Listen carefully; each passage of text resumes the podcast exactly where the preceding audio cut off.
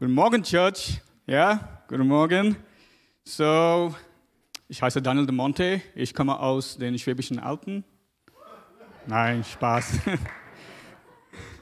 Ich komme aus Indien, aus Südindien, ganz, ganz süd, südlich. Ich bin hier mit meiner Frau Dina und unsere zwei Söhne. Wir sind da. Wir hatten eigentlich geplant, hier um 9.10 Uhr zu sein, aber wegen mir sind wir erst um 9.21 Uhr gekommen. So, ist vielleicht nicht Multikulti-Erfahrung, es ist vielleicht nicht so einfach, ja. Aber ich versuche mal ein bisschen besser zu werden da, ja. Ich bin normalerweise nicht so mit Gottesdiensten, aber heute ist es so gegangen. Aber genau, ich heiße Daniel Monti, ich komme aus Indien.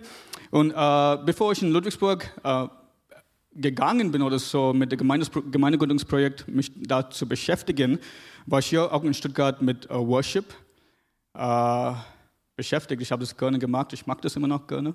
Yeah. Äh, aber von uns als Gemeinde äh, so, wir hatten angefangen als ein kleines Hauskreis. Was heißt klein? Es war ein, bisschen größer als ein kleines Hauskreis. Und dann, wir hatten Gottesdienst einmal im Monat erstmal und dann wir sind weiterhin zu zweimal im Monat. Und jetzt sind wir eine richtige Gemeinde. Ich meine, wir haben uns als Verein gegründet. Ich bin als Pastor angestellt.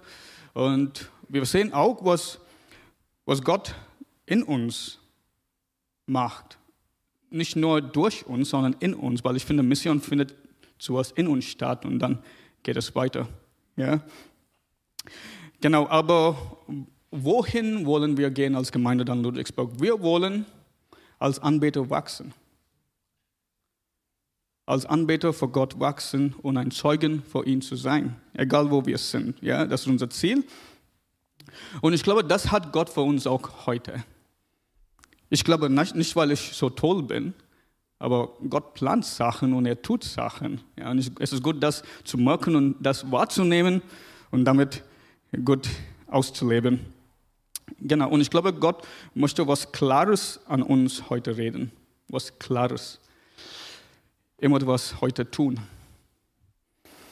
Gott führt heute, wie jeden Sonntag. Aber ich möchte, dass wir das im Kopf haben. Gott führt, er lenkt, er redet. Ich meine, wir sind ja äh, sehr, wie sagt man, in, in, der Mitte des Bundesliga, also, oder? Ich, ich meine, es ist schon in vollem Gang. Und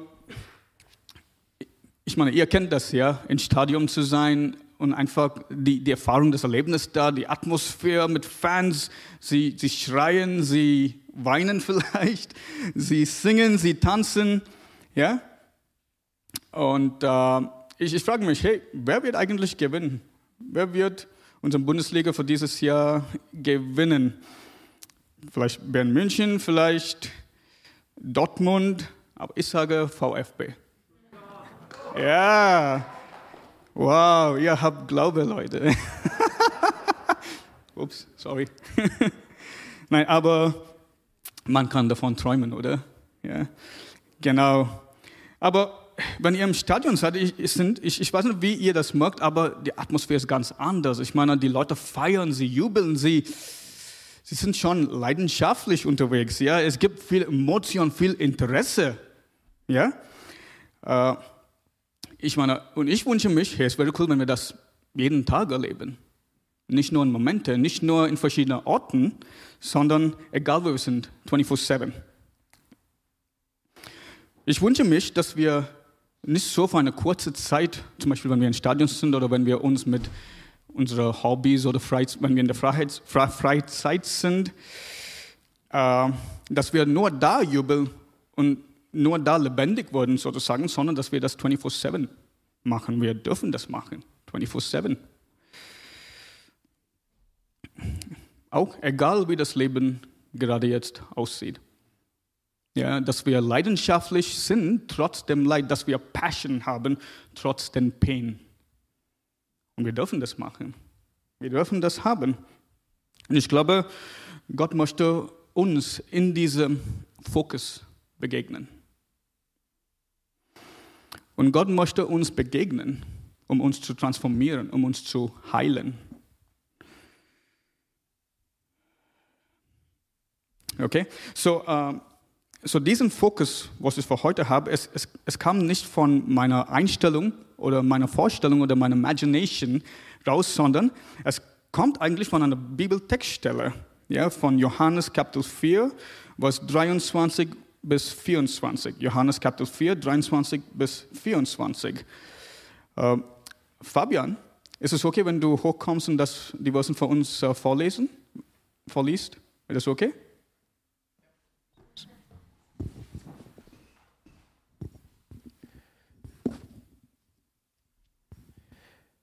Johannes 4, 22 bis 24. Ihr wisst nicht, was ihr anbetet, wir wissen aber, was wir anbeten, denn das Heil kommt von den Juden. Aber es kommt die Stunde und ist schon jetzt da, da die wahren Anbeter den Vater im Geist und in der Wahrheit anbeten werden.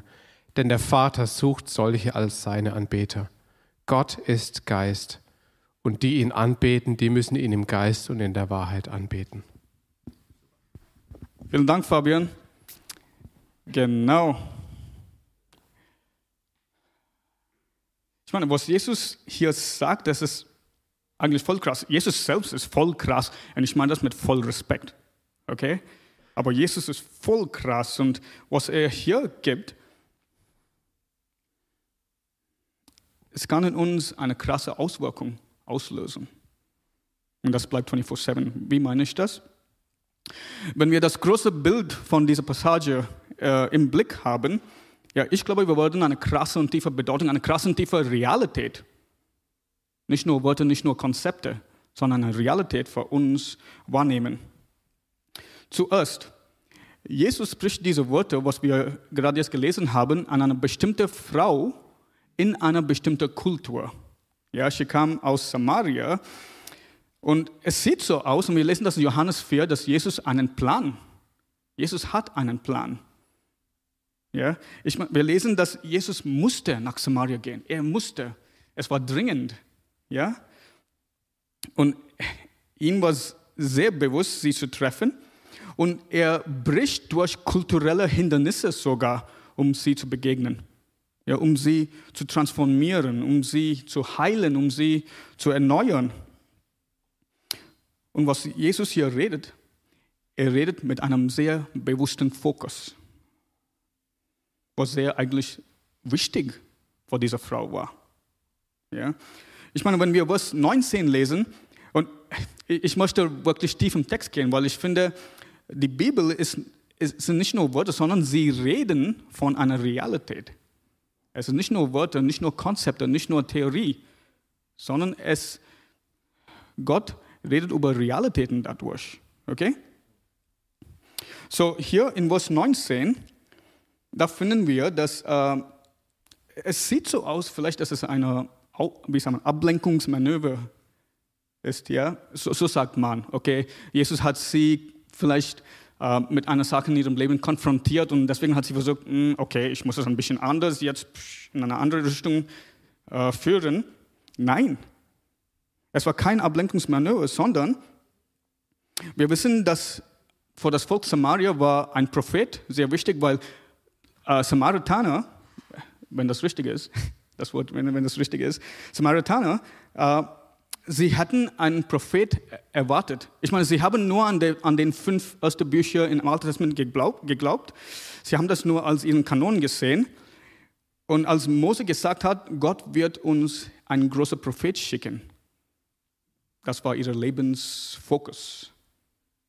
Das war ihr Lebensfokus. Und deswegen, als sie diesen Wort gesagt hat, du bist ein Prophet. Das heißt, sie begegnet die Person, die sie vor einer langen, langen Zeit erwartet hat. So, was sie sagt hier, ist kein Ablenkungsmanöver, sondern sie öffnet ein Tor in ihre Identität an Jesus. Vielleicht diesen Tor war, war lang geschlossen durch Verletzungen durch alles, was sie in der Kultur erlebt hat. Und wir müssen verstehen, ja, die Kultur damals ist nicht wie heute. Ja. Und diese Frau hat wahrscheinlich viermal oder fünfmal Trennung gehabt, nur weil die Männer davor einfach so entschieden haben. Es war sehr, sehr leicht für Männer von ihren Frauen trennen zu lassen. Ja? Und die Frauen mussten ein Leid durchmachen. Sie war verletzt in ihrer Identität. Aber jetzt begegnet sie die Person, für wen sie, welche sie gewartet hat. Und sie öffnet diesen, lang, diesen Tor, den lang geschlossen war, ihre Identität. Und ihre Identität ging in der Richtung Anbetung. Anbetung. Wie meine ich das? So von äh, 2. Könige, ja, im, im, Buch im Alten Testament 2. Könige Kapitel 17, da lesen wir, wie diesen Volk eigentlich entstanden sind. Ja? Die sind Nachkommen von Juden und Nichtjuden Völker. Und sie waren eigentlich gehasst von den Juden, weil für sie waren diese, waren diese Leute unrein. Ja? Sie waren unrein. Und es, es gab immer wieder Konflikte zwischen ihnen. Und das Volk von Samaria, sie haben sogar geglaubt, dass den Ort vor dem Tempel, es war nicht in Jerusalem gemeint, sondern im äh, Berg Gerizim. Und Berg Gerizim war in der Nähe von, war eigentlich in Samaria. Ja? Und da hatten sie ihren Gottesdienst, da hatten sie ihre Anbetung, da hatten sie sogar einen Tempel im 5. Jahrhundert oder so vor Christus gebaut. Das war 200 Jahre oder 300 Jahre zerstört, später zerstört. Aber ihre ganze Kultur, ihre Identität als Volk ging um Anbetung. Vielleicht wir können das vergleichen, wenn, wenn du diese Stadt von Samaria vorstellen könntest. Ja? Und es war in der Nähe von Berg Gerizim. Es war eigentlich wie, wie sagt man, Porsche Arena, Arena, wie sagt man, Porsche Arena oder Mercedes-Benz Stadion hier in Stuttgart. Ja? Es war so platziert. So ihre Anbetung ging, oh sorry, ihre Identität ging um ihre Anbetung. Und deswegen redete diese Frau so über, über Anbetung, weil das ihre Identität war, Anbetung. Und deswegen, Jesus hat alles hier in, in diesem ganzen Gespräch mit ihr, was wir in Johannes Kapitel 4 lesen, er hat alles so äh, ge, äh, reguliert und geregelt, dass diese Sachen hochkommt in der Frau. Und jetzt geht Jesus rein im Kern ihrer Identität. Und Jesus gibt ihre Heilung, Transformation. Erneuerung. Und das war in der Richtung ihrer Anbetung. Und das möchte Jesus auch für uns heute tun, in unserer Anbetung. Ja? Vielleicht frag, fragen wir, ja, Anbetung, hm. ist, das was wirklich, ist, was, ist das, was Jesus wirklich sagt? Daniel, hm, vielleicht das ist dein Ding, ja, aber hm, mein Ding, ich, ich weiß nicht. Ähm, vielleicht war es nur für die Frau, ja, Lass uns mal äh, rausnehmen, was Jesus hier sagt und kontextualisieren, vielleicht denken wir, für, für unsere Zeit, für unser Leben. Ich sage, nein, es geht um Anbetung, auch für uns. Wie meine ich das? In Vers 23, und ich möchte das vorlesen, okay? Ich lese Vers 23, was Jesus hier sagt. Ich möchte das wiederholen. Es kommt aber die Stunde und ist jetzt, da die wahren Anbeter den Vater in Geist und Wahrheit anbeten würden. Und hier ist es wichtig, denn auch der Vater sucht solche Anbeter. Gott sucht nach Anbeter. Und wir müssen verstehen, dieses Wort Suche, es ist keine lässige Suche. Zum Beispiel, wenn ich vor einem Kugelschreiber oder so suche, ja, ich, ich, ich weiß schon, ja, ich habe vielleicht ein Dutzend, zehn Dutzend, äh, zehn Stück noch mehr in, in meinem Schrank oder bei meinem Schreibtisch. Und deswegen, ich suche davor, aber es ist okay, wenn ich das nicht finde. Aber die Bedeutung von Suche bedeutet, dass, wenn ich es richtig vergleichen kann, es ist wie wenn ich für meinen Führerschein suche. Ja? Ich meine, ich weiß, hey, ich brauche meinen Führerschein. Ohne meinen Führerschein kann ich nirgendwo fahren, meine Familie irgendwo hinnehmen, äh, einkaufen zu gehen. Ja, vielleicht ich kann das machen, aber nicht so effektiv und effizient mit einem Auto. Oder wenn ich, wenn ich da ein bisschen tiefer gehen, es ist nicht nur, wenn ich für einen Führerschein und Bankkarte oder Kreditkarte suche, die sind schon wichtig, sondern vielleicht, wenn ich für mein Kind in einem Mall suche.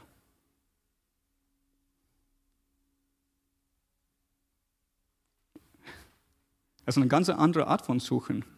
Weil ich wollte den Mall auf den Kopf stellen, um mein Kind zu finden. Und Leute, das bedeutet nicht, dass sowas passiert ist. Ja? Nur, dass sie Bescheid weiß. Ich bin normalerweise der andere Extrem. Ja? Ähm, genau, aber diese Art Versuchen ist, dass Gott steht die Welt auf dem Kopf, um Anbeter zu finden. Gott sucht nach Anbeter, nicht nur Bekehrte. Gott sucht nach Anbeter, nicht nur nach Bekehrte.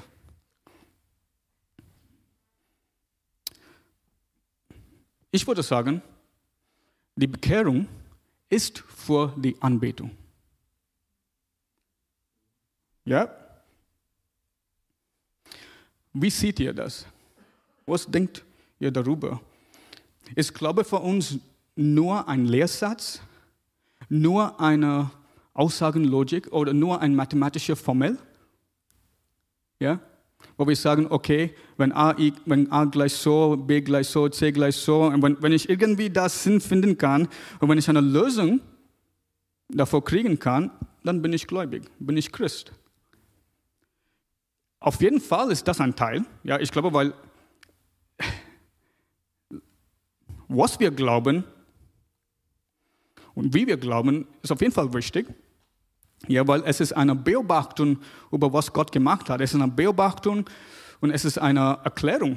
Ja, und es ist gut, dass wir das für uns klar haben. Aber gleichzeitig muss ich sagen, ich meine, die erste Gemeinde, ich weiß nicht, wie klar sie war in ihrer Erklärung über ihre Glaube, aber trotzdem hat sie für Gott, für Gott gelebt. Trotzdem hat sie Gott angebetet. Ja?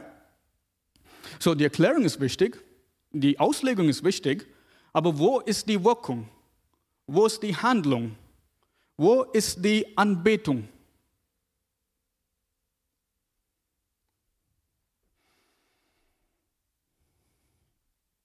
Vielleicht sagen wir, okay, Daniel, ja, ich, ich glaube schon, es ist nicht nur eine Erklärung oder Beobachtung, sondern es ist eine Beziehung. Stimmt schon, es ist voll. Es ist eine Beziehung. Aber ich musste mich selber fragen, was bedeutet diese Beziehung? Was, wie sieht diese Beziehung mit Gott aus? Ist es eine Arbeitsvertragbeziehung? Ist es eine Ausbildung? Ja? Wo, wo Gott mein Chef ist und ich bin nur Mitarbeiter? Ja? Oder ist es eine Ausbildung, wo Gott ein Lehrer ist und ich ein Student bin?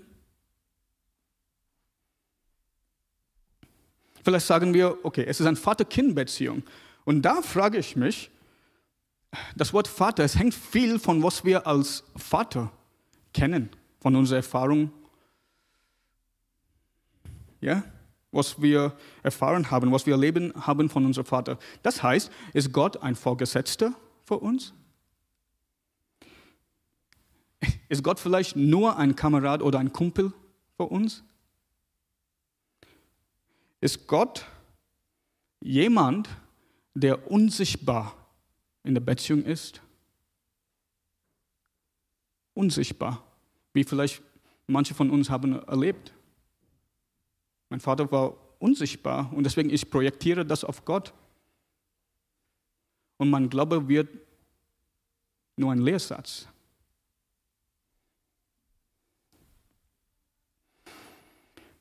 Aber auch wenn unsere Väter gut waren, ja, wir, wir wissen, unsere Väter sind nur menschlich, aber Gott ist mehr als das. Und deswegen sage ich, diese Beziehung mit Gott, es auf jeden Fall, es geht um Ausbildung, dass wir von ihm lernen und vor ihm wirken.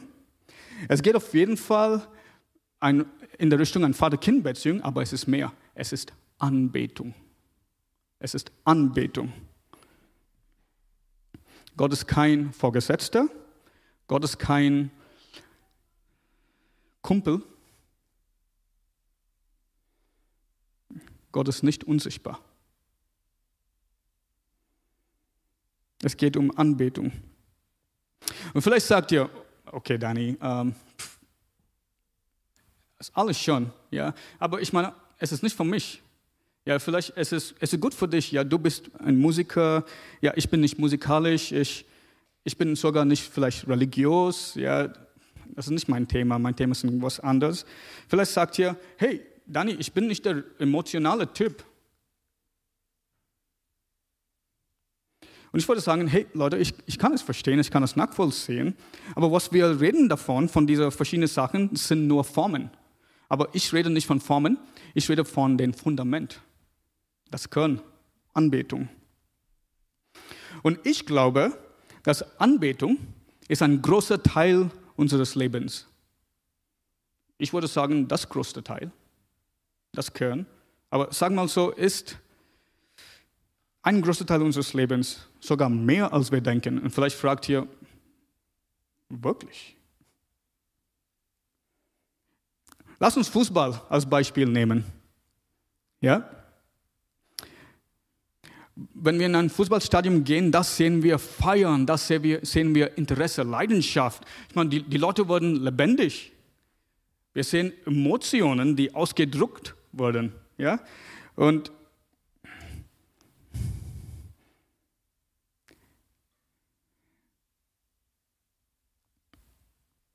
wenn wir das sind, vielleicht seht ihr eine Party.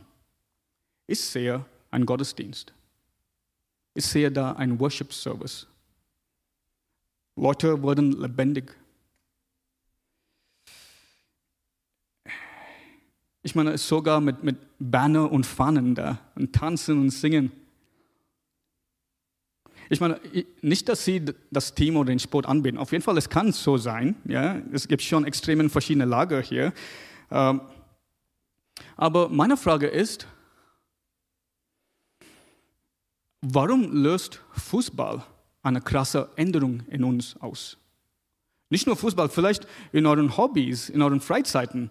Warum löst das eine krasse Änderung in uns aus? Ich meine, vielleicht sind wir normalerweise nicht so, ja, wir sind normalerweise nicht laut, wir fokussieren auf unser Verhalten, ja, aber dann gehen wir in ein Stadion und bumm, transformieren wir. Wir werden lebendig. Warum so eine krasse Änderung? Ich meine, wir wurden leidenschaftlich laut, wir fangen an zu tanzen, wir fangen an zu singen, wir fangen an, unsere Hände auszustrecken. Warum die krasse Änderung?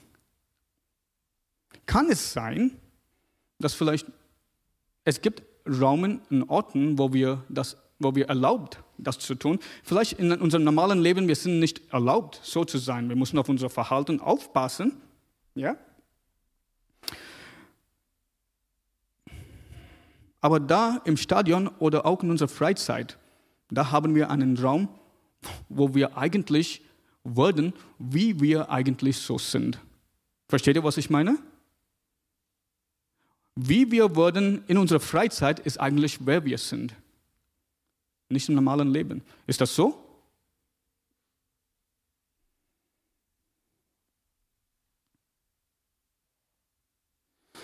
Kann es sein, dass wir da lebendig wurden, weil da liegt unsere Identität? In der Freizeit liegt unsere Freiheit. Nur Fragen. Nur Fragen. Und es kann sein, dass unsere Hobbys würden auch unsere Arbeit, ja, wo wir fangen an, wo wir sind sehr ich sag mal, fokussiert auf unsere Arbeit, wir fangen an, unsere Position, unser Titel anzubeten, indem wir Kinder opfern, indem wir Familien opfern, unsere Gesundheit opfern, unser morale Charakter opfern. Und ich meine, das ist nicht nur im normalen Beruf, ja, auch als Pastor sein es kann gefährlich werden.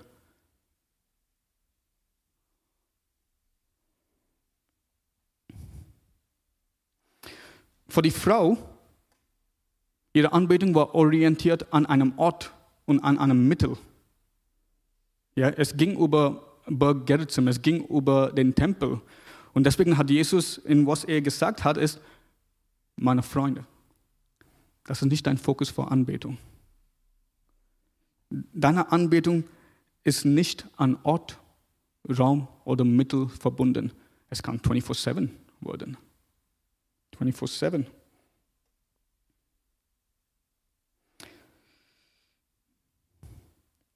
Was bedeutet Anbetung für dich, für mich? Anbetung, das große Teil meines Lebens, ist eine Reaktion an was ich als lebenswichtig halte. Es ist eine Reaktion an was ich als lebenswichtig halte. Es ist was wir, zu, was wir zutiefst schätzen, wenn wir dazu reagieren, da passiert Anbetung. Anbetung dann ist, wenn wir unsere Lebenslust offiziell feiern, öffentlich feiern, öffentlich feiern. Da möchte ich uns fragen, woran liegt unsere Lebenslust? Woran liegt unsere Lebenslust? Ist es in Freizeit und Urlaub? Wenn das so ist, dann würden wir anbeten, würden wir lebendig werden, nur an diese bestimmten Zeiten, wo wir in der Freizeit sind oder wenn wir in Urlaub sind. Aber Jesus gibt uns einen besseren Weg, 24-7. 24-7 lebendig zu werden, 24-7 lebendig zu leben, trotz der Situation, trotz des Lebens. Lebenslust 24-7 zu haben. Wollt ihr das, Church? Ja? Okay. Wir gehen tiefer dann. So, Jesus, wie, wie er vor die Frau äh, orientiert hat, er hat gesagt, äh, meine Freunde, es geht nicht über Raum, es geht nicht über Mittel, sondern es geht um den Vater. Er sagt uns, wir sollen den Vater anbeten. Und jetzt, äh, die, die Bedeutung für das Wort Vater, es bedeutet auf jeden Fall eine Vater-Kind-Beziehung, ja, auf jeden Fall. Aber wir müssen verstehen, die Leute, die die Bibel geschrieben haben, die waren und sind Juden. Sie haben einen ganz anderen Mindset. Und deswegen, als sie verschiedene Sachen geschrieben haben, hätten sie eine ganz andere Realität im Kopf, als was wir jetzt verstehen. Ja? Wir kommen von den griechischen äh, Prägungen, ja, griechische Prägungen, mich auch. Vielleicht ein bisschen gemischt in Indien. das ist auch ein bisschen gefährlich. genau. Aber das Wort der Vater, es bedeutet auf jeden Fall, dass wir Kinder sind zu Gott, aber es bedeutet, dass Gott die Ursprung für alles, was gut ist, ist.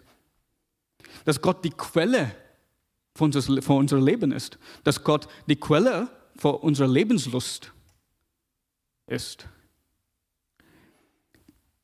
David, König David, er sagt was, was Cooles dazu. Ich lese von Psalm 37, Vers 3 und 4. Ich lese das vor. Ja?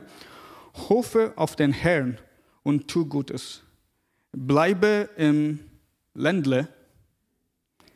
Ich habe eine schwäbische Übersetzung. Nein. Und nähre dich redlich. Hab deine Lust am Herrn. Hab deine Lust am Herrn. Der wird dir geben, was dein Herz wünscht. Und diesen Psalm ist eigentlich eine Ermutigung von David an, an Menschen, die vielleicht de, äh, die entmutigt sind, weil sie schauen um und sie, sie sehen Leute, die böse sind, gegen Gott leben und trotzdem erfolgreich sind. Ja, vielleicht sehen sie zufrieden aus. Aber David, sagt, hey Leute, lasst euch nicht täuschen. Alles, was Gold ist, nicht glänzt. Es ist nicht alles, was Gold ist, was glänzt. Und David sagt, Leute, Gold ist nicht Geld. Gold ist Gott. Hab deine Lust im Herrn. Und er sagt uns, hab deine Lust nicht in Sachen, die vergänglich ist, sondern im Herrn. David sagt uns, hab deine Lebenslust nicht in was Vergängliches, sind zum Beispiel Fußball, obwohl das gut ist, Hobbys, Urlaub, Freizeit. Ich meine, die sind schon wichtig. Musik, Gottesdienst, schon sehr wichtig. Aber wo liegt unsere Lust? In dem Mittel, in den Raum, in Orten oder Gott selber? Ich möchte für mich, dass Gott meine Lebenslust ist. Ja, wenn ich das habe, dann finde ich, dass trotz die Situation, trotz was ich erlebe, trotz was zu mir kommt, bleibt diese Leidenschaft immer. Es bleibt diesen Feuer. Feuer. Feuer. Church, lass unser Lebenslust den Wesentlichen bleiben. Es ist krass, weil das wird 24-7 bleiben. Es wird nie aufhören. Nie aufhören trotz Situationen. Ich meine, wir haben schon die verschiedenen Beispiele von Christen, die in, in schwierigen Ländern leben. Ja, wir haben schon verschiedene Artikel und Geschichte, wo Christen, die auf dem Weg zum Tod, sie haben immer noch Gott gefeiert. Sie haben immer noch ihre Lebenslust gefeiert, als sie auf dem Tod war, waren. Das ist krass. Das ist wirklich krass.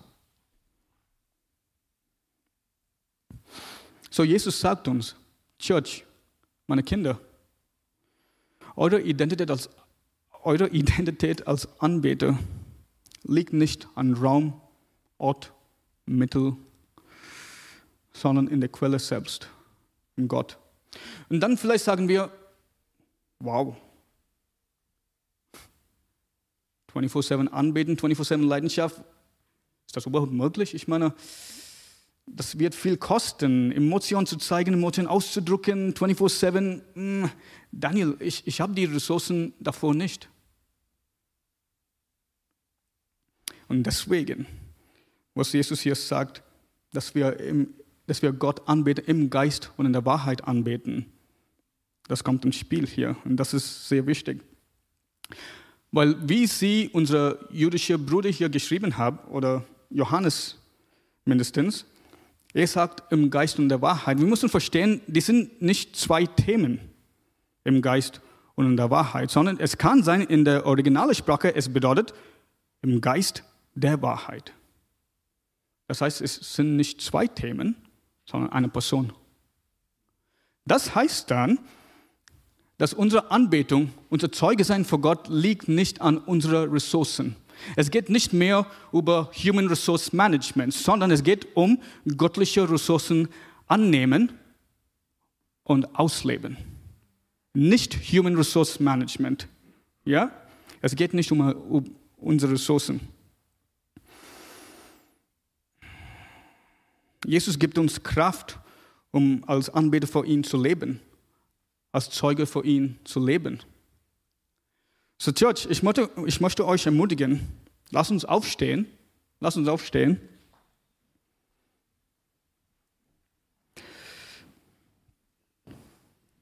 Können wir ein Lobhaus, können wir laufende Lobhäuser vor Gott werden, wo wir 24-7 Gott anbeten, wo dein Feuer nie ausbrennt, sondern dass es dauernd brennen vor Gott 24-7. Es geht nicht mehr um Burnout,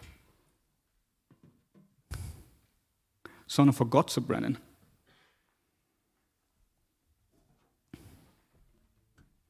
Und als wir dieses Lied singen, ich möchte, dass, dass wir über die Sachen nachdenken und mit Gott darüber reden.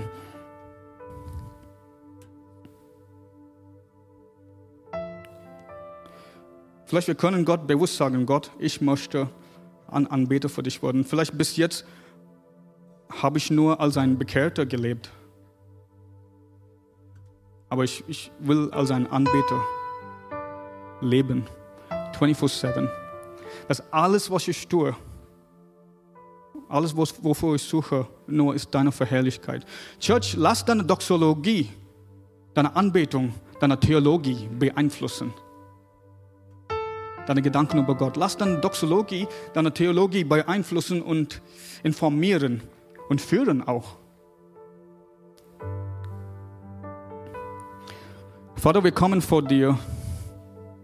Wir wollen das nicht als ein Show machen im Gottesdienst, sondern wir wollen, dass die Gottesdienst weitergeht, 24-7 in der Woche, dass diesen Feuer, dass es nicht nur ein Gottesdienst bleibt, sondern dass es in uns bleibt und wir durch diesen Feuer für dich leben und Zeuge für dich sein. Dass, dass unser eigenen Fokus ist nur, dass du verwirklicht wirst, nicht uns. Es geht nicht um Selbstverwirklichung.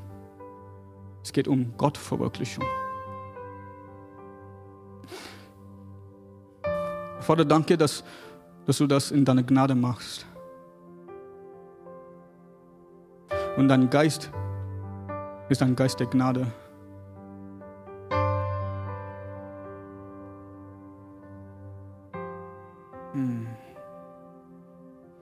Vater, ich gebe dir diesen Raum. Du hast die Freiheit zu wirken, wie du das möchtest. Wir wollen uns nicht zurückhalten. Wir wollen nicht nur, dass du mit uns bist und in uns bist, sondern dass du auf uns, dass du auf uns kommst und bleibst.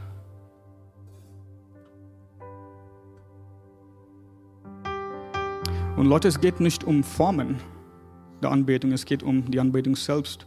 Wie die Formen entsteht, ist an Gott aufgegeben. Vater, wir sind offen. Komm, Heiliger Geist. Komm, Gegenwart Gottes.